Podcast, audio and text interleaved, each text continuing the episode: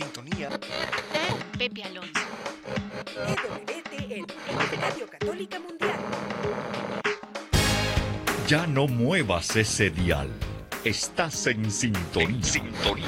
Con Pepe Alonso. En vivo desde los estudios de Radio Católica Mundial en Miami, Florida. Y ahora queda con ustedes Pepe Alonso. A todos ustedes, mis eh, queridísimos hermanos y hermanas en el Señor, un saludo cuaresmeño en el nombre de nuestro Señor. Bueno, sin más dilación, nos trasladamos a la capital de ese país que tanto queremos, Argentina, su capital, Buenos Aires, donde tenemos nuevamente la dicha de contar con la presencia en esta tarde de nuestra queridísima Gisela Barreto. Giselita, buenas tardes y gracias por estar nuevamente aquí en Radio Católica Mundial. Hola Pepe, ¿cómo están todos? Hola Katia, hola a todo lo de WTN y a nuestra audiencia. Bueno, mi Pepe, yo está feliz porque fue tu cumpleaños el domingo, 26 de febrero, así que happy birthday to you, happy birthday to you, happy birthday, Mr. Pepe. Happy birthday to you. Qué lindo. Gisela, acabas de abrir otra acabas de abrir otra posibilidad de que te contraten como cantante. Tienes una buena y linda voz. Felicidades. Vamos a hablar de todo un poco. Vamos a hablar de todo un poco con mi querida Gisela. Gisela, ¿cómo, ¿cómo el tiempo vuela? Ya estamos a una semana, hace una semana miércoles que iniciamos este camino cuaresmal, ya se nos fue la primera semana de, estas, de estos 40 días, ¿no? Y, y el tiempo realmente se nos va rápidamente y tenemos que aprovechar muy, muy bien este tiempo que nos concede el Señor, una preparación para después vivir ni más ni menos que la pasión, muerte y resurrección del Señor. ¿A ti no te pasa que de repente te das cuenta como que los días se te acaban en, en, un suspiro? Así es, Pepe. El tiempo vuela, pero también el tiempo es nuestro tesoro, ¿no? Es el dinero para comprar nuestra eternidad. Así que tenemos que aprovechar el tiempo al máximo para llevar almas al Señor. Amén. Me encanta esa última afirmación que has hecho. Ese es el trabajo que nos dejó el Señor. Vayan, vayan hasta los confines del mundo y anuncien la buena nueva, que es lo que tratamos de hacer aquí en Radio Católica EWTN y, por supuesto, contigo aquí hablando de todo un poco. Gisela, tengo a una paisana tuya muy conocida, muy querida, Atenas, que nos va a llevar en un tema cuaresmal que nos pone en ese ambiente, pues en el que estamos de meditación, de preparación, de cambio. Y el título es Te glorifico, mi Señor. Está basado en el Salmo 29, así es que escuchemos a tu paisana Atenas. Adelante, Atenas.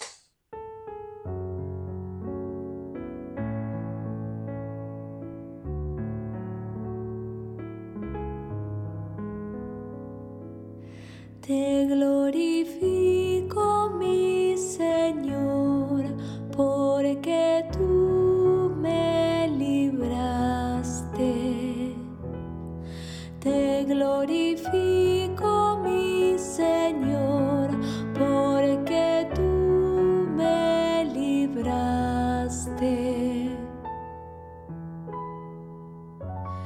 Te glorifico, Señor, porque tú me libraste y no quisiste que mis enemigos se rieran de mí. Tú, Señor, me levantaste del abismo y me hiciste revivir cuando estaba entre los que bajan al sepulcro. Te glorifico, mi Señor, porque tú me libraste. Canten al Señor sus fieles, den gracias a su santo nombre, porque su enojo dura un instante su bondad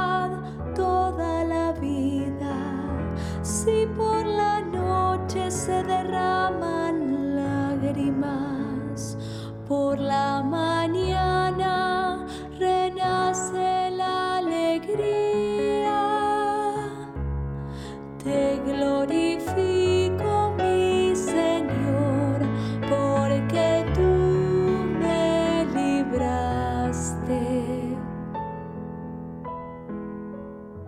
Escucha Señor, ten piedad de mí, ven a ayudarme Señor, tú convertiste mi lamento en júbilo, Señor Dios mío, te daré gracias eternamente, te glorificaré.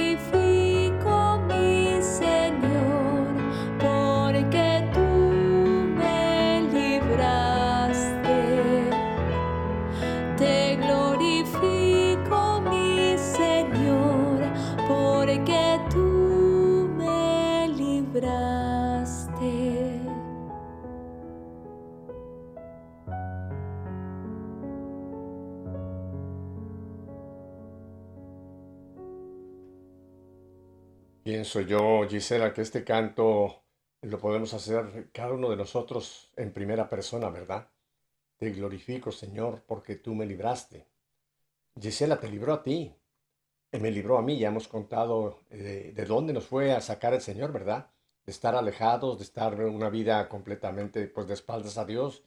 Y, y bendito sea Dios que ahora podemos, como, como nos ha hecho Atenas en este bellísimo canto, decir, te glorifico, Señor, porque tú me libraste, ¿verdad?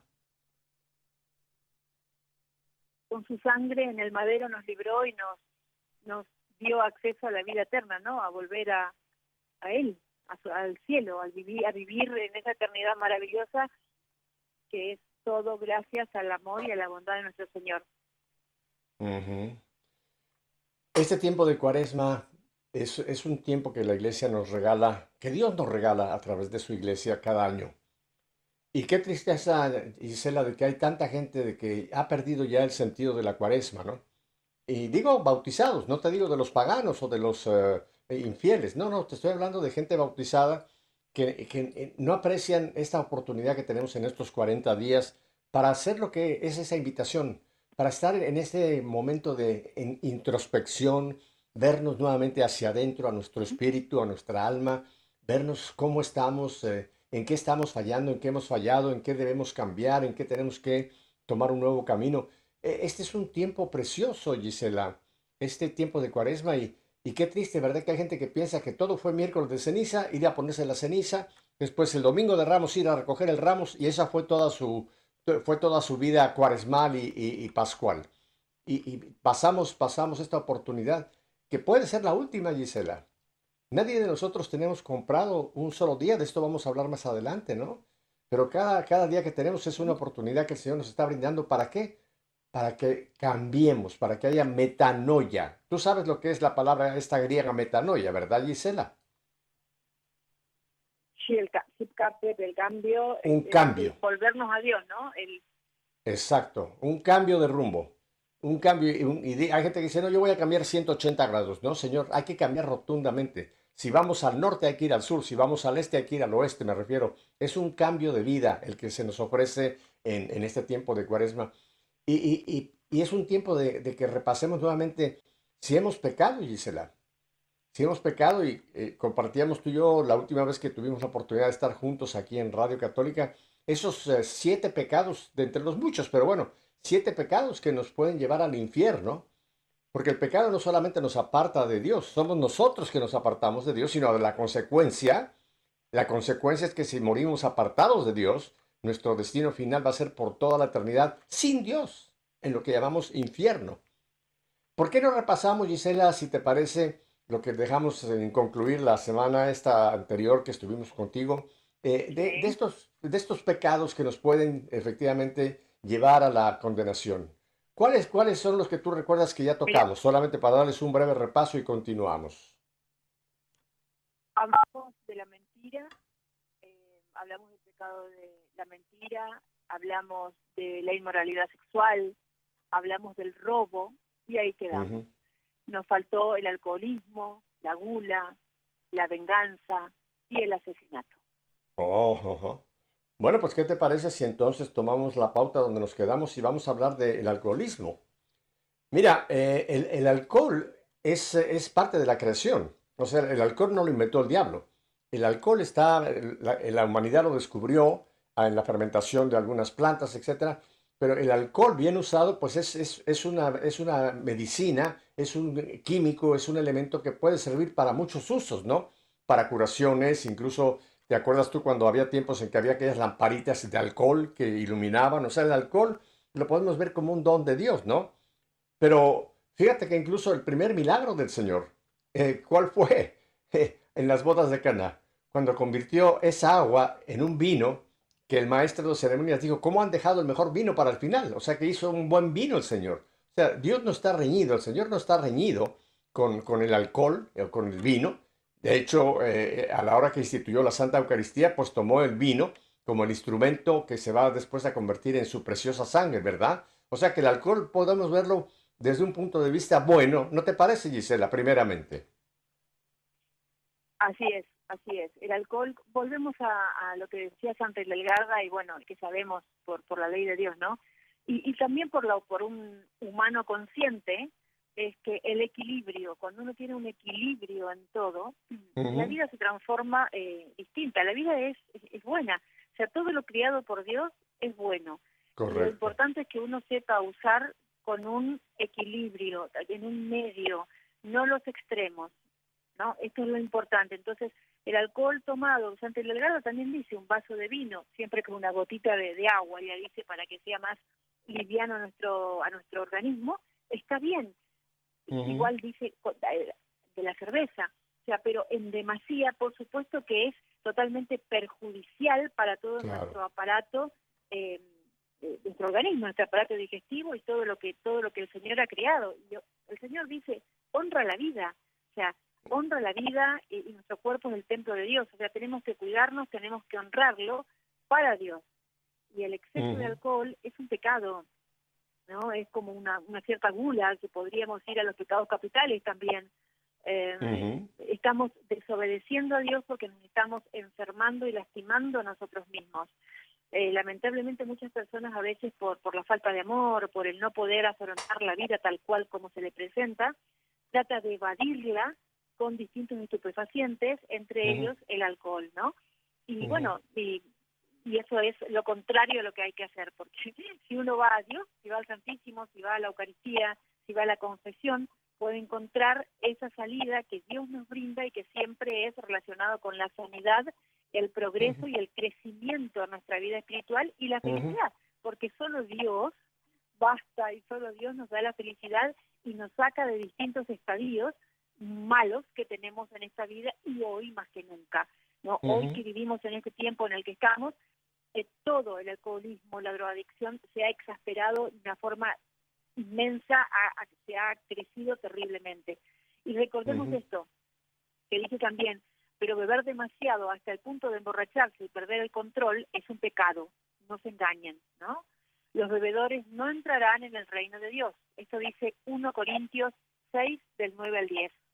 No se emborrachen con vino, porque eso es libertinaje. Ante esto, San Pablo también nos ofrece una alternativa. Llénense del Espíritu. Esto lo dice en Efesios 5.8. Mira que es interesante, es interesante, Gisela, lo que pasó el día de Pentecostés, cuando los apóstoles llenos del Espíritu Santo empezaron a hablar en lenguas. ¿Y qué fue lo que la gente que estaba en Jerusalén dijeron? Estos están borrachos. Eh, y el, primer, el primer, las primeras frases de Pedro son, no, no, no, no estamos borrachos, no, estamos llenos del Espíritu Santo. O sea que el Espíritu Santo sí puede darnos esa alegría, esa fuerza, ese vigor que necesitamos en muchos momentos, ¿no? Pero fíjate que el, alcohol, yo lo veo con dos, dos eh, proyecciones muy negativas que pueden ser. En primer lugar, fíjate, una persona que ha tomado eh, generalmente pierde el control de su buena manera, de sus buenos modales, eh, mucha gente que han cometido delitos los han cometido porque han estado bajo la influencia del alcohol. O sea, el alcohol altera nuestra personalidad. Eh, una copa está, está correcto, pero me refiero ya cuando estamos hablando de que se empieza a tomar en demasía, cambia la personalidad de la gente, Gisela. No sé si te ha tocado que tú conoces a una persona que es muy seria, muy respetable, pero después que se ha tomado tres o cuatro o cinco copas, es otra persona parecería que es otra persona con la que estamos ahí, eh, pierde ya el, sentido, empieza a decir quizá malas palabras, o qué, ¿cómo nos altera, verdad? Cuando tomamos en, en, demasiado. ¿No te parece que esa es una dimensión que primero nos cambia la personalidad y nos hace más frágiles a cometer quizás, pues incluso un, un, un atentado, un golpe o una, una actitud que puede ser dañina para otras personas, Gisela? Manejar bajo el efecto del alcohol es un suicidio muchos accidentes donde ha habido muertes. se, se, se, control, correcto. Se control, Pepe. Eso es. A ver, eh, Jesús también dice, eh, el vino es alegría, lo mismo se dice Santa Delgarda, pero volvemos a lo mismo, siempre con un equilibrio, ¿no? Exacto, Siempre con un equilibrio. Entonces, esto es lo importante, eh, tener un equilibrio en la vida y el equilibrio se logra únicamente con el Señor. A ver, no quiere decir que hay, hay muchas personas también que tienen su equilibrio sano sin ir al Señor, porque también hay que ser sinceros, pero ese equilibrio espiritual se logra Ujú. únicamente con, con, con, con Dios. Esta es la realidad, ¿no? Y fíjate vos que, por ejemplo, en, en la borrachera o en las adicciones di- diversas y distintas, en las primeras dos veces que uno bebe un vaso de alcohol o, o bebe de más, es responsabilidad de la persona, o sea, es Ujú. nuestra responsabilidad. Dicen que después de la tercera borrachera, por ejemplo, ya se forma la herida y por esa grieta de la herida entra el maligno para Mm. luego destruir a la persona con ese Ujú. vicio.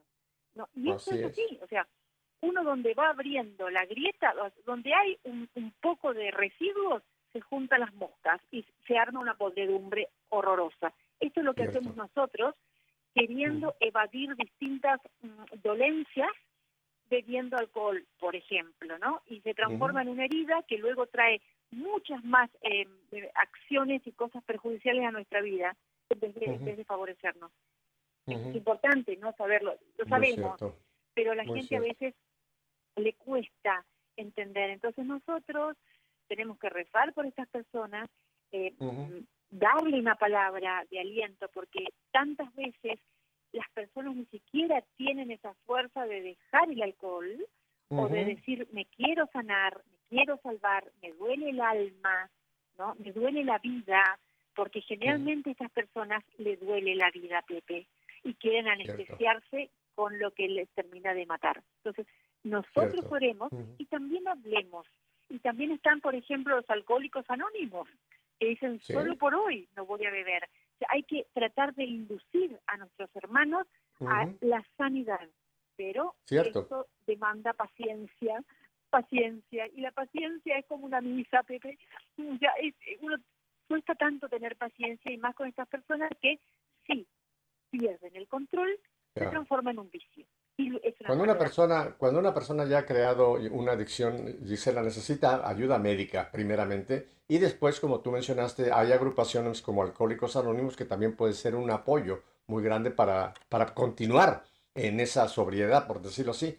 Eh, mira, otro aspecto ya para, y después cambiamos de tema porque vamos a otros pecados todavía eh, de- del alcohol, es que aparte de que nos in- induce a acciones que quizá no cometeríamos estando sobrios, también está destruyendo nuestro cuerpo, está destruyendo nuestro hígado, está destruyendo nuestro cuerpo. Y recuerden, nuestro, ter- nuestro cuerpo lo tenemos prestado, es templo del Espíritu Santo. Y también tendremos que dar cuentas de cómo cuidamos este cuerpo, no desde un punto de vista hedonista.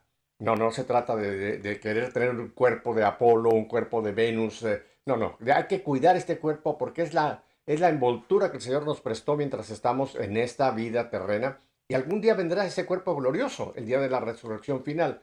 Así que también tenemos que cuidarnos de no destruir, no dañar este templo que es el, cuerpo que el Señor nos ha entregado. Gisela, vamos a pasar al siguiente pecado porque está muy unido al que acabamos de mencionar. Vamos a hablar ahora de la gula.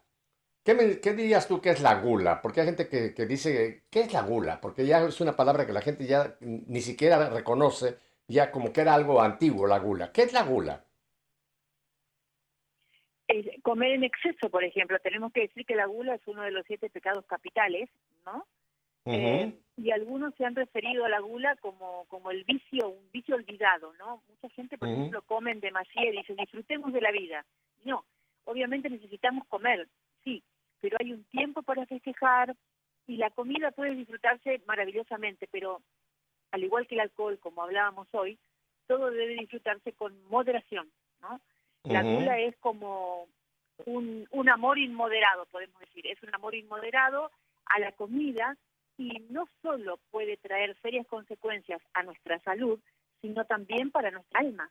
De hecho, por algo Ujú. está, por algo Dios pide el ayuno, miércoles y viernes, porque uno va purificando el alma. La gente dirá, ¿cómo? Porque ahí de- ahí se demuestra lo que Jesús dijo en, en- en el desierto, no solo de pan vive el hombre, sino también de la palabra de Dios. O sea, nosotros al, al, mm, hacer el ayuno, estamos domina el alma está dominando el cuerpo. Estamos nosotros siendo domina- dominando este cuerpo que nos arrastra generalmente a las pasiones, ¿no? Y con eso uno va también eh, mm, dominando su voluntad para amoldar al, amoldarse a la voluntad de Dios. Entonces la importancia de la moderación y no de la gula. Dice, porque bueno, uno ya advierte frecuentemente y ahora eh, dice, les repito llorando, esto dice, hay muchos que se portan como enemigos de la cruz de Cristo. Su fin Ujú. es la predicción. Su Dios es el vientre. Claro, ¿no? Todo pasa por el estómago. Mi vientre quiere esto, como. Mi vientre quiere lo otro, lo tomo. Su gloria está en aquello que los cubre de vergüenza y no aprecian sino las cosas de la tierra. Esto que acabo de decirte lo dice en Filipenses 3, del 18 al 19.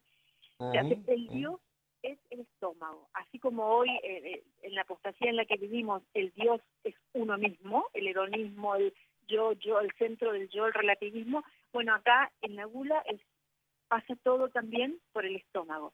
Y también, mi querido Pepe, muchas personas que sufren de desamor comen y comen y comen para llenar el vacío que tienen dentro. Y ese vacío no es otra cosa que el vacío de Dios, realmente.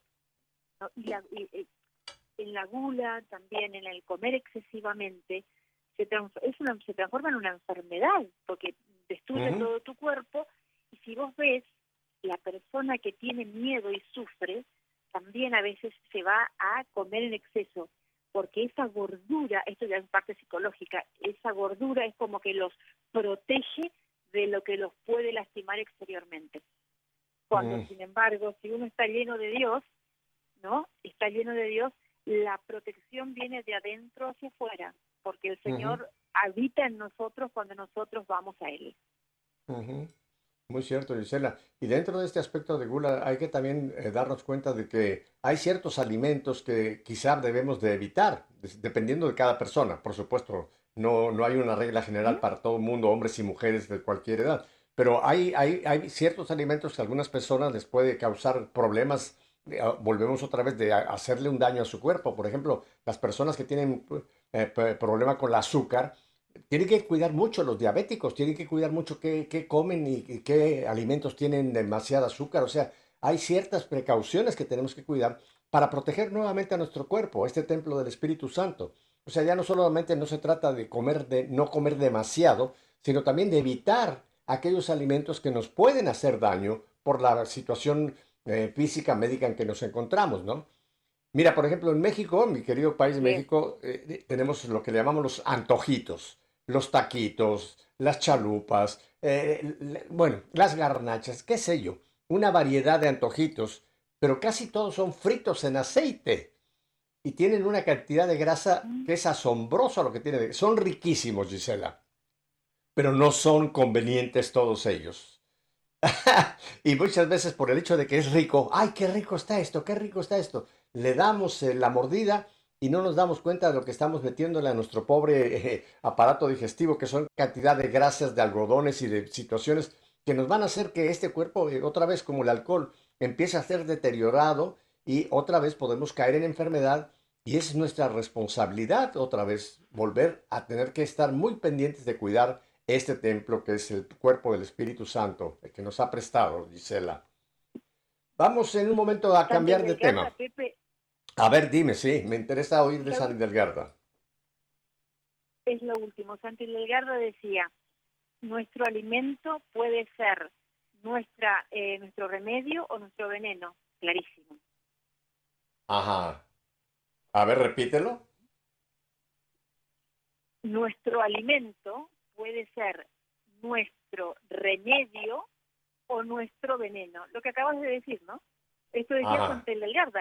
Si uno come, si uno come con moderación y de forma sana, tiene asegurada la salud. O sea, a ver, pueden pasar cosas adversas, sí, pero generalmente uno tiene asegurado una salud buena porque el cuerpo se alcaliniza, alcalinizar, llámese verduras, Ujú, caldos, ujú. frutas. Ahora, si uno come de forma insana, el alimento puede ser tu veneno, llámense grasas, frituras, eh, pastas en demasía, azúcar, sal, todo eso te acidifica el cuerpo, lo hace más ácido de lo que el cuerpo ya es y todo lo ácido enferma al cuerpo y a raíz de esto, por ejemplo, una de las enfermedades que viene es el cáncer.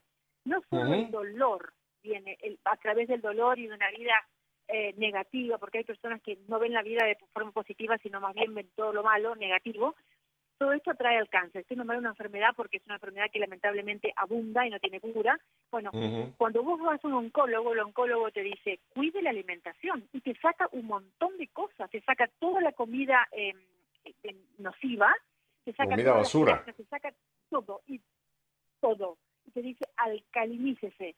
O sea, y es un cambio radical de vida. Entonces, esto es importantísimo saberlo y hay un porqué.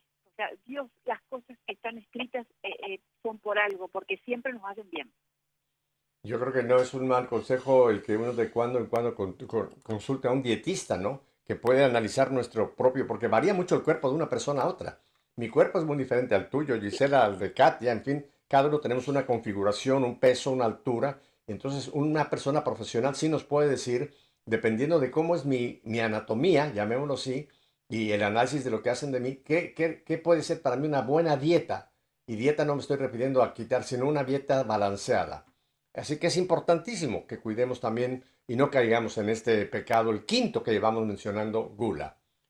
Eh, Gisela, vamos a un brevísimo corte y regresamos porque aún nos quedan ah, un- unos poquitos más de estos pecados que nos pueden apartar de la vida eterna con el Señor. Quédese con nosotros. Recuerde el consejo que le dio Pedro de Acevedo. No cambie de dial. Volvemos enseguida.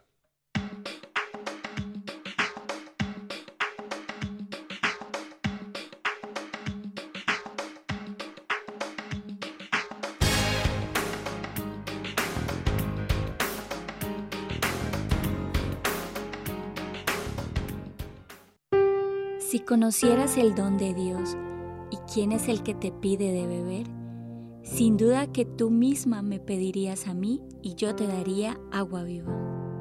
Juan 4:10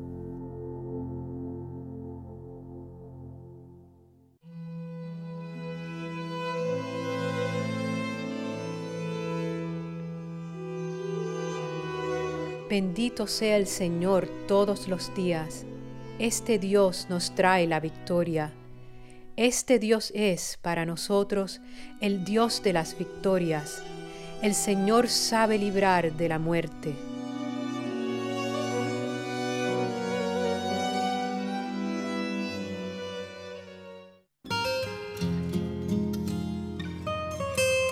Feliz el hombre que ha hallado la sabiduría. Dichoso el que adquiere la inteligencia.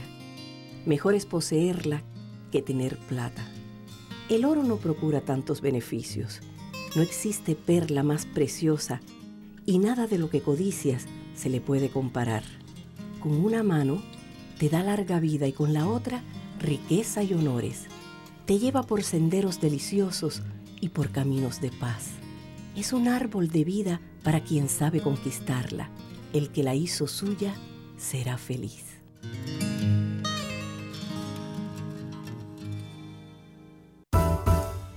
EWTN,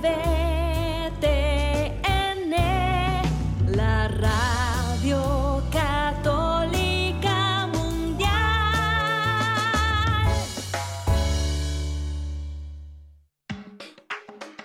Bien, pues si usted recién sintoniza, estamos con nuestra queridísima Gisela allá, ella en Buenos Aires, unidos a Birmingham, Alabama, y yo aquí en Miami. Eh, Gisela, vamos a continuar con dos pecados más que nos quedan de estos. Hay muchos más, pero vamos de los que queremos eh, compartir en esta serie. Y el siguiente es también muy peligroso. Es la venganza. ¿Qué pondrías tú en grandes líneas que podemos llamar venganza, Gisela?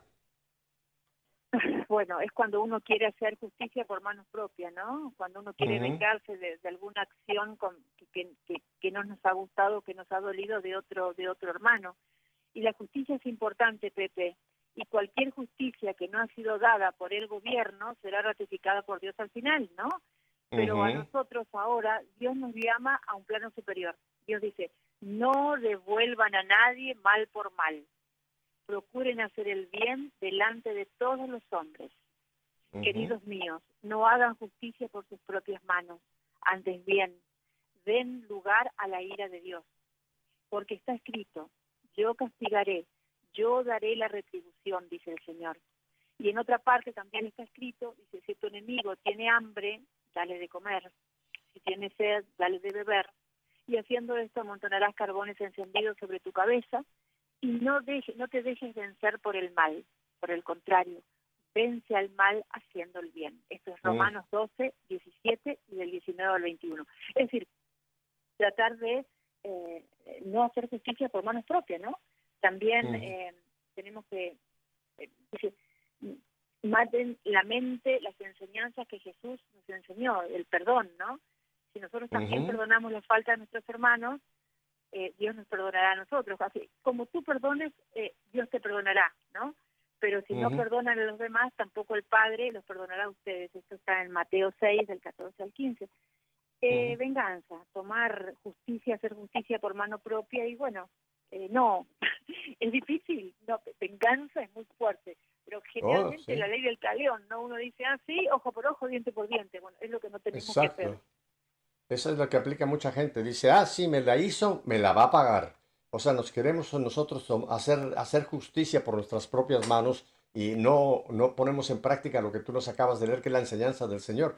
Mira, el primero que fue maltratado, que fue humillado, que fue golpeado, que fue despreciado, que sufrió lo que no tenía absolutamente abs- nada por qué sufrir, fue nuestro propio Señor. Claro, yo sé que la gente dice, bueno, pero es que Él vino a redimirnos, Él vino a salvarnos, por eso Él aceptó toda esa injusticia que se hizo contra Él. No, pero Él fue también humano, Él también fue, tuvo sentimientos, y estoy seguro, por ejemplo, vemos el pasaje cuando el Señor vio a los mercaderes en el templo de su Padre, ¿qué hizo? En ese momento no, no es que tomó venganza, pero sí tuvo un momento de echarlos fuera de la casa de su Padre. O sea, el Señor también tenía sentimientos, pero el Señor nunca nos recomendó que nos vengáramos, que nosotros tomáramos la justicia por nuestras propias manos, Gisela. Y hoy día vivimos en un mundo tan, tan justiciero, no que haga justicia en el buen sentido, sino que cada quien se quiere cobrar a su manera. Y la venganza, ¿sabes a quién, a quién le hace el primer daño, Gisela? Al que la tiene dentro. A nosotros Porque la, venganza es un síntoma de que dentro de mí hay ira. Exacto. Exacto. Uno se va lastimando a uno mismo y si no perdona, si no perdona, Otra persona- o sea, en- encima- de- aparte de- debemos perdonar, ¿no? Porque si no, Claro. los más perjudicados y encarcelados somos los que no perdonamos si es que hacemos el mal o nos vengamos de alguien. No, dejarlo pasar, porque a ver, la persona que comete un mal hacia nosotros, la persona que nos hace un daño, esa persona tiene eh, tiene eh, muerte dentro de sí. Porque si no le haces el mal a alguien, una persona mala hace el, el daño. Esto, esto, esto vale, vale recalcar, dice, ah, bueno, fue un momento de bronca. No, no, no, hay broncas y broncas. ¿No? Uno no, no va a ir a, a cometer una venganza o un daño a otra persona, a menos que realmente tengas una mala cepa adentro. Ujú. Entonces, eh, Dios sana. Si alguien te hace el mal, rezá, nos puede dar bronca en el momento, rabia en el momento, sí, pero pensá, pobre persona, pobre persona, recemos porque así va a seguir haciendo el mal y así se va a seguir condenando y así se va a seguir llenando de resentimiento, de ira y encarcelando con ese odio, ese Ujú. odio que hay dentro de esas personas, ¿no? Que, que van haciendo el mal, el mal. O sea, hay que ten- que se van vengando Ujú. que hay que es muy finito el hilo Pepe es muy finito porque en el mundo en el que vivimos que lamentablemente se ven tantas cosas Es una jungla. tristes exactamente eso eso nos saca todo el mundo se saca del ojo es muy difícil el hablar como hablamos nosotros ahora porque nos van a decir pero estos, estas personas son tontas o qué pasa no eh, hay que regirse por la ley de Dios es caminar con los pies en la tierra y con los ojos en el cielo. Cuando el alma y los ojos están en el cielo, el Señor te va y uno prendido a Dios, Dios te va mandando, diciendo y uno va dándose cuenta de lo que tiene que hacer. ¿Es difícil en la jungla? Sí, es difícil, pero muchas veces nosotros, de cara al mundo, ¿no? en la vida espiritual, muchas veces hay que saber perder, de cara a la tierra, de cara al mundo, para el cielo. Entonces, de cara al mundo uno pierde, por ejemplo, en un estado de, no sé, de conversión. ¿no? Antes uno tenía todo, dinero, fama, aviones, eh, lo que quieras, y hoy no tiene nada de eso, pero tiene la vida espiritual. Para el mundo, ¿cómo ve el mundo? Uy, pobre persona, ¿cómo está? ¿Cómo se vino abajo? No, no. Y para el mundo espiritual, para Dios y para uno mismo que ya saboreó eh, en la vida de Dios, uno dice, gracias Señor porque me hiciste libre, porque no, porque porque eso es lo que da Dios, libertad. Entonces, muchas veces hay que de cara al mundo ser perdedores, pero ¿qué nos importa si de cara al espíritu estamos plantando flores en el cielo para cuando lleguemos, si Dios quiere? ¿no? Así es, Gisela.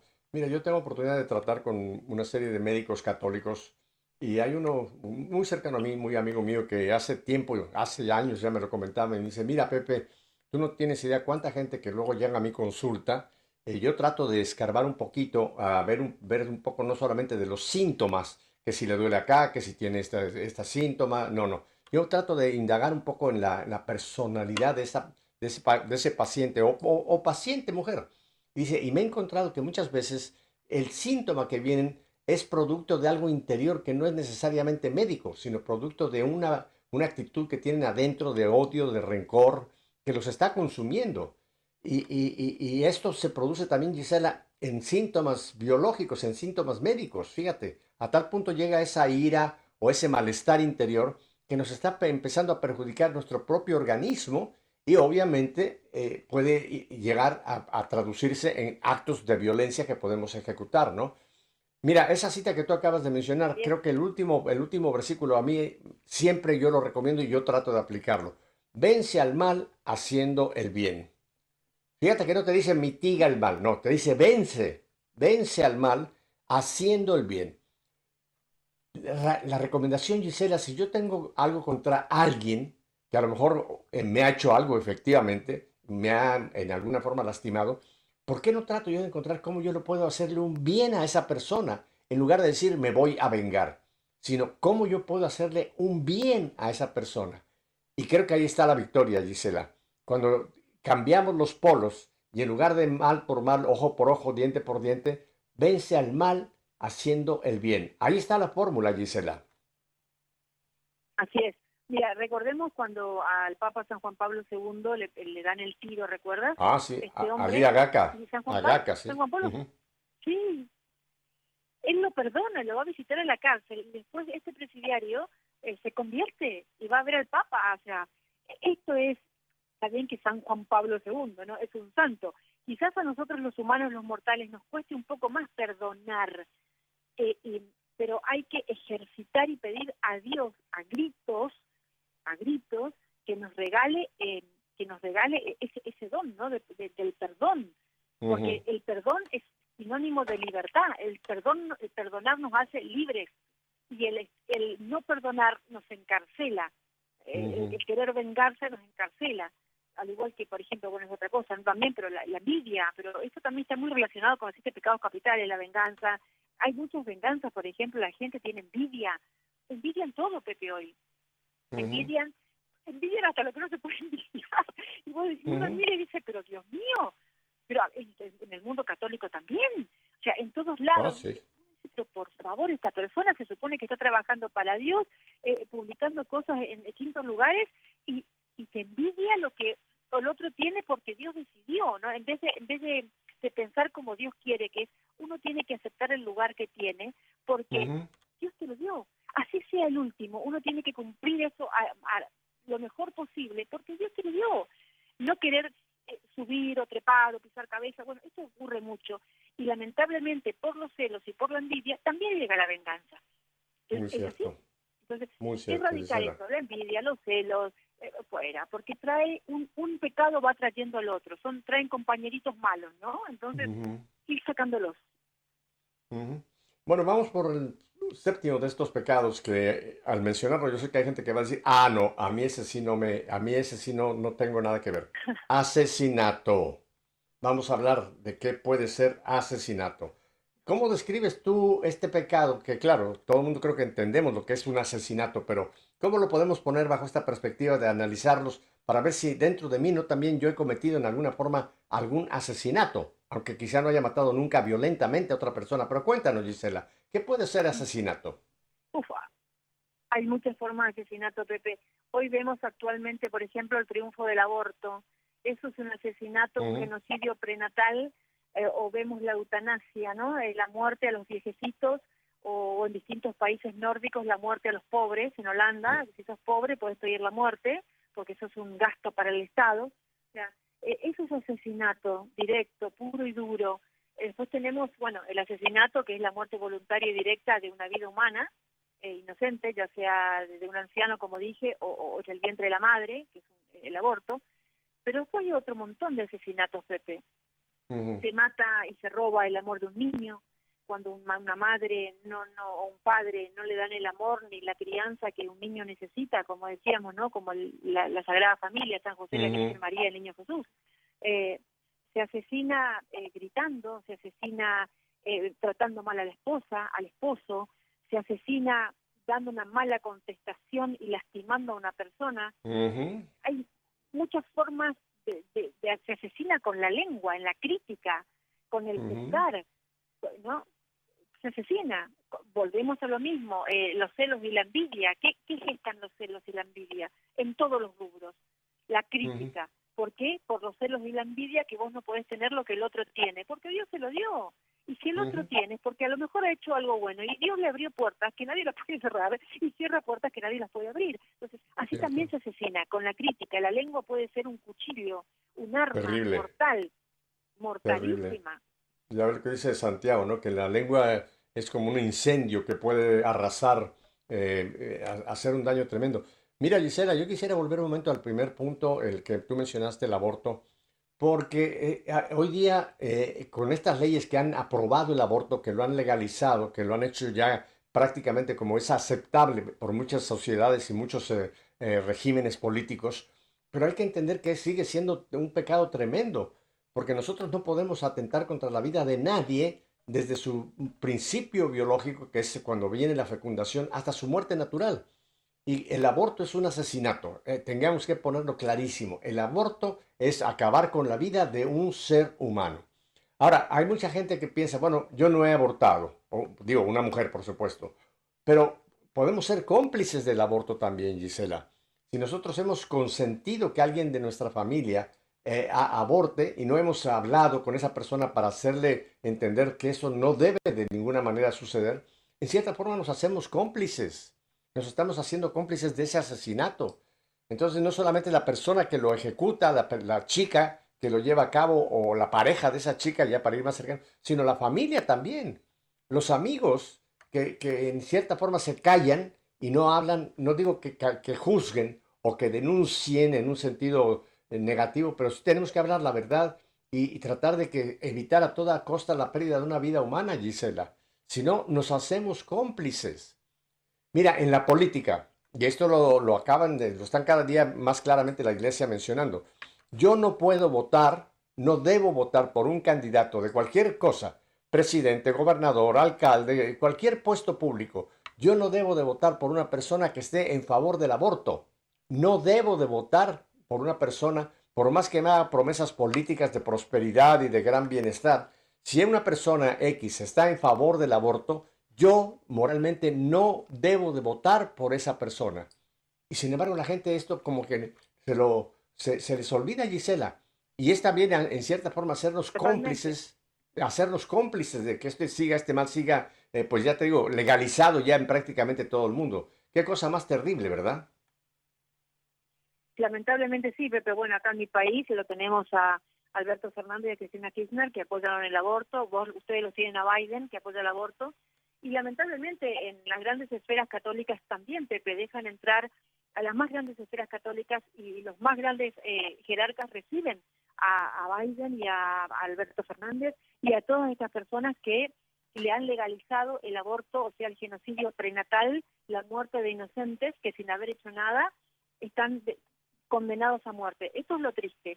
Y también saber que el aborto, estas personas que reciben, Pepe, a estos aborteros que han eh, legalizado el asesinato masivo, también son culpables. Y también van a rendir eh, van a rendir ante Dios en el juicio final por boca cerrada, porque hay muchos, como dice eh, en el juicio final, al purgatorio y al infierno, hay muchas boquitas cerradas que por callarse y quedarse a favor de lo que es la humanidad, no hablan lo que tienen que hablar ni defienden lo que tienen que defender, que se llama Dios.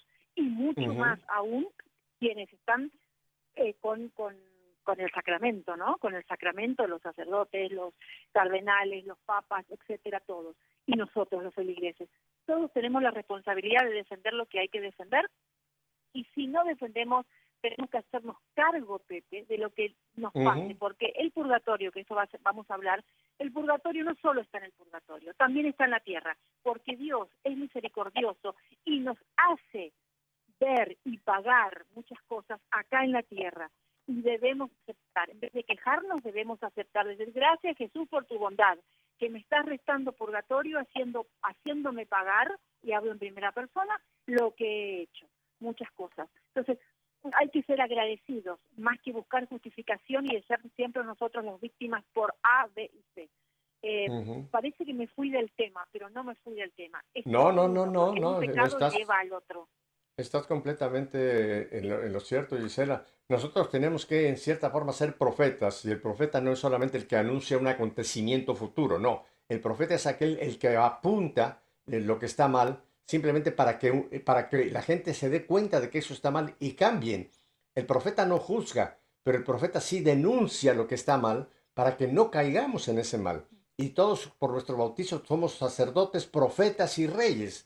Y creo que la mayoría de los bautizados, Gisela, ha perdido ese concepto de que yo soy profeta, yo tengo que hablar, yo tengo que, ay de mí, ay de mí, casi como dice Pablo, ay de mí si no evangelizo, yo pondría, ay de mí si yo veo una actitud que es pecado, que es incorrecta y yo no lo denuncio para que la gente esté alerta, ¿no? Mira, si cuando viene una tormenta nos avisan que tengamos cuidado, si viene un tornado te avisan que viene un tornado, si hay determinadas situaciones que te avisan para que te prevengas, también nosotros tenemos que prevenir en lo posible a que la gente no incurra, no caiga en el pecado. Y es la, la parte profética de cada uno de nosotros. Ahora, los profetas generalmente, Gisela, mueren. Eh, eh, a, los, a, los, profetas no a los profetas no les ponen monumentos en las grandes avenidas.